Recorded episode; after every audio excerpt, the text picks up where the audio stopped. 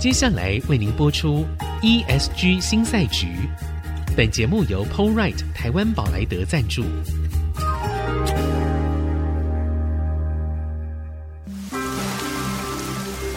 这是企业永续的世纪挑战。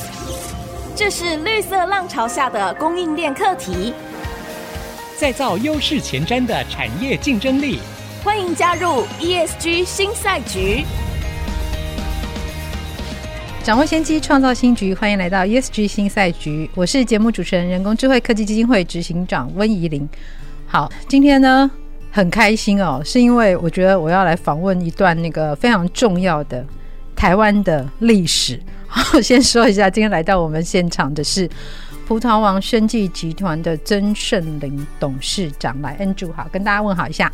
Hello，大家好，我是葡萄王董事长曾胜林 Andrew，露露你好，你好，对，为什么很开心啊？因为呢，葡萄王可能大家印象当中叫做葡萄王灵芝王啊，以我们听众的那个 年纪，但是最早啊，在更以前，葡萄王有一个很厉害的产品叫做康贝特，喝得在上。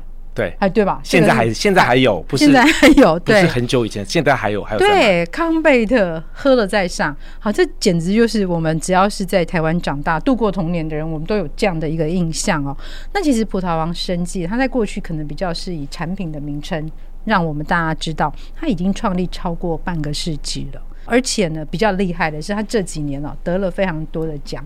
那当然我，我我觉得跟 Andrew 有非常大的关系，因为 Andrew 还会上那个那种男性杂志，有没有？讲男性杂志听起来有点奇怪，就是那个 Fashion 哈，哦对哦对，时尚杂志，时尚的没有啦，我我没有说常上，只是刚好他们访问过我一次。对，就是刚好把我摆在封面这样子，对，所以我没有常上那种杂志。对，但是大家现在网络上一定可以找到，然后获奖无数，而且我觉得最重要的一件事情是，它是台湾第四家加入 RE 一百的企业。对，我们在二零一九年的时候加入的。所以其实哦。五十几年的企业，它一直保持这样的活力，一直不停的有新的产品，有新的作为，一直的产生。我觉得这个事情是非常有意思的。所以我刚才说嘛，我们今天会来见证台湾这个半世纪以来的历史，是不是？请你先分享一下葡萄王它半世纪以来的发展，还有几个重要转型的关键链。好，葡萄王是由我父亲曾水照先生所成立，然后是一九六九年成立的，民国五十八年。嗯、那中间这五十四年里面来有历经三次的算是转型变革。Okay. 最早呢，本来是药厂起家，嗯、那我们推出台湾第一支的纪念性饮品就是康贝特。康贝特。那那时候因为台湾刚好正值农业转工业，因为我父亲受过两年的日本教育，嗯、所以他常常去日本。然后他说：“哎，日本其实那种玻璃瓶的纪念性品很受欢迎。”所以我父亲那时候会觉得：“哎，台湾农业转工业，其实那时候很多的一些工人啦，比较蓝领，或者说一些司机大哥们，那种卡车司机那种，就是那种问奖那些人，他们都很需要提升的一些呃饮品。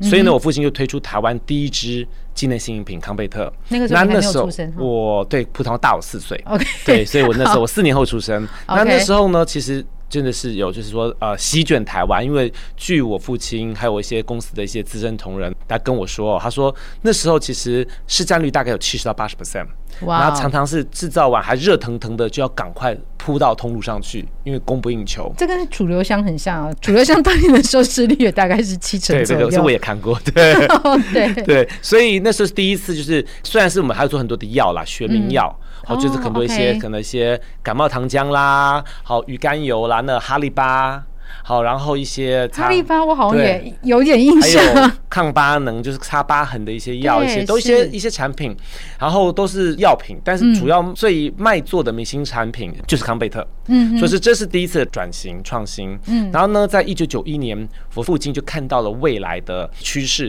因为他觉得做药其实是大家生病了会吃药，嗯，但是呢。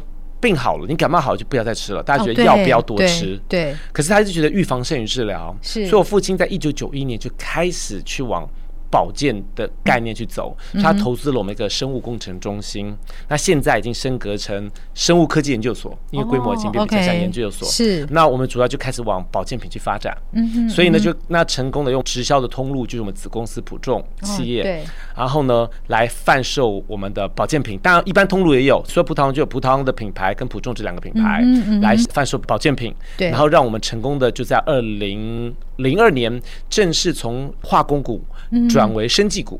哦，所以我们本来叫葡萄企业，二零零二年我们正式更名为葡萄生技。嗯嗯，那就是变得正式的走向保健品的一个企业。对，然后呢，第三次的创新就是在我我是之前是在英国，说是二零一零年回到台湾，然后在国外有读书有工作，工作了快九年。那回到台湾之后，二零一零年那时候公司开始面临有点就是啊比较传统、比较老旧，很多的年轻人都觉得葡萄王这个品牌跟他们没有连接性。康贝特对，比较是父母。老一辈的那种年的的品牌，所以那时候我就做了一些的转型，包含对内很多的一些制度化啦，嗯哼，数位转型和数位的变革。那对外呢，就在品牌上、行销上再做一些改变。所以大概历经的这三个阶段的一些创新跟转型。嗯哼，所以其实我们在看转型这件事情哦，我我刚刚为什么会特别请你分享这一段，是因为我们通常会觉得在台湾，因为台湾大概你们算是稍微早一点点的企业，还有更年轻一点的，比如说已经四十年，那你们是更早更，更早，但是你们的转型其实也启动是很早的，对，你们比一般的企业也大概早了大概十年左右，对对，如果说以嗯，保健品这块、生计这块，我父亲很有远见。嗯，在一九九一年，三十年前就往生计走。其实很多的一些生技业都是在两千年后，所以像刚刚露讲的，真的是提早十年以上。对，差不多就是有十年这样子的差距啊。对，所以你自己在看整个转型里面啊，什么事情是最难的？当然，因为我父亲的转型那一块是有我父亲操刀的，好，所以我就不方便帮他回答。那以我自己来讲，我自己觉得在公司那时候，我帮公司做一些数位的变革，然后或者说品牌的转型创新，我觉得比较大的挑战其实是如何去改变大家既有的 mindset，还有既有的一些文化，因为大家已经习惯性的就是用传统的方法去思考。其实人都是这样嘛，要一个突然就要叫你做一些改变，其实大家都会去抗拒。嗯哼，所以我觉得要怎么样让他们去接受、去 embrace 这个变革，我觉得这个是蛮充满挑战的。嗯哼，但是因为我经常有机会跟企业的领导者或者是中高阶主管，我们经常有机会可以交流分享。我觉得应该比较大的一个问题哦，是大家并不觉得自己很传统哦。好，对，因为当时例如说我要做一些改变的时候，大家都说公司每年都在赚钱呐、啊，觉得业业绩对成长很高啊，为什么要改？改了如果不赚钱了怎么办？哎，对，他会怕，也是一种不安全感嘛，不安全感。对，所以没有错，的确很多人会觉得说现在这样没有什么不好啊。嗯哼，对，所以后来怎么办呢？其实就是第一，我觉得要蛮多的沟通啦。好，因为一开始其实像我那时候刚从英国回来。对他们来讲，我可能是一个外来者，是，而且从小看你长大的，你比康贝特还小四岁哦。没错，所以其实公司里有很多的一些大哥大姐、哦、叔叔伯伯阿姨那些人呐，他看到我就是都其实都很亲切。可是你要叫他们做一些尝试新的东西时候，有其实会有两个可能性，一个可能是他们内心的抗拒，对；一个可能性是他们也学不来了，因为有些他们可能那个时候已经。都五六十岁，你说在二零一零年的时候，公司只有一半的人在用电脑，一半人是不用电脑的，都是纸本。我们没有 ERP 的系统哦，哦，一个工厂，我说我们的厂长是所有的排程都在他一本笔记本里面，哇，就手写的，对，所以是很强大，对，那所以他最清楚，而且他都没有交接给别人，哦，所以今天如果他不突然不在了，只有他知道。哇，那是一个问题，就是说他们有也没有传承下去，所以的确那时候真的就像他讲，你突然间要教他们已经一辈子都不会用电脑呢，突然到五十几岁、快六十岁来学电脑，其实这个也很困难。对，所以那时候其实真的蛮多的挑战。所以当我们就是当然有一些想学、愿意学的，我们就给他开一些训练课程，对不对？那有一些其实我们当然就是跟他们沟通，让他们知道说为什么要这样子做。所以其实花蛮多时间在沟通上面的。对，就是沟通，就是沟通。对，比较我的方式在公司里面，我是用比较软性的方式。嗯，我要做的就是目标是不变的，对，但是我可以让它缓慢一点。嗯哼，对，但是还是但该做的还是会按照计划在做，这样执行。因为毕竟还有在赚钱。所以对啦，就慢慢做，对，就没有太急着说我一定要。解决某一些现存的问题，其实还有一点就是说，其实要解决，但是我觉得有时候欲速则不达。嗯，你大刀阔斧，因为我就刚刚讲到，其实这些人都有他们还是有他们的价值，对公司很上心力，对他们做的东西很熟悉，所以我是用循序渐进的方式。那我当然会招募一些新血进来，对，然后呢，大家用新人带旧人，或旧人带互相带啦。就在专业上面，像有些同事，他们对他们做的资深同仁，对他们做的东西已经做了大概二三十年了，太熟悉嘛。但新人带一些新的东西进来。但是当然新旧就会也是冲突了，嗯哼，但这个也是要靠很多的，就是我那时候就一开始我们那时候，我其实我很多时候是靠用 CSR 的方式去解决，去化解。用 CSR 的方式，我我觉得这件事情非常有趣哦。哦，对，我们刚刚没有介绍，其实 Andrew 本人呢。也是曾博士嘛，嗯、对，就是学识是非常渊博的。我是行销的，学行销。所以对，那其实学行销的人，我我懂啦。我们行销的人就是会把我们的想法放到别人的脑袋，把别人的钱拿到我们的口袋。我们 没有，现在讲的有点，我们好像最擅长用 CSR 的方式来进行转型当中的沟通，到底应该怎么做呢？我们先休息一下，待会回来。欢迎回到 ESG 新赛局，我是温怡玲。今天现场邀请的来宾是葡萄王生技集团曾圣林董事长 Andrew。好，那刚刚我们讲到那个接班比别人快了一下子，好，所以面对的问题，其实当时在解决的时候，我相信你没有什么潜力可循哦，就是。呃，年轻的新进来的同仁跟比较资深的同仁，他们中间其实一定有冲突。我觉得这个就是组织的摩擦力。可能有时候想法也不一样，其实年龄也不一样，就这样说，有时候可能会会有一些代沟了。我觉得，嗯，代沟这讲出来会得罪人 哈，但是它实际上是存在的，对对对，它实际上就是有。所以刚刚呢，呃，我们听到安主说他用 CSR 的方式，好去解决这个问题，这很有趣，这怎么做的？其实我们葡萄王在我父亲的时候，就常常也会做一些慈善的关怀。可是我父亲都是做一些比较邻里间的，好或者学校啊，敦亲睦邻啊，捐钱，就只有捐钱。可是后来，因为我现在在英国，在英国来讲，他们很重视 CSR，是。而且其实我觉得说，经费对这些慈善团体固然重要，但是很多还有其他一些像陪伴。嗯嗯。那我那时候就觉得说，我们不是想要做到只是。给钱，我觉得很多的时候是实际要更要去关怀他们，所以那时候我就成立一个 CSR 小组。嗯，那这些小组当时并不是成立一个新的部门，是说每个部门对 CSR 有兴趣的派代表出来，代表出来，那里面就会有新人，会有旧人。但是我们有时候要做的，他们只是一个小组做发想一些活动，或者在哪一个哪个机构合作的时候，可能要找志工，就要去招募公司其他的人，或者怎么办一些，例如说去，比如说老人院啦、育幼院。那当时其实。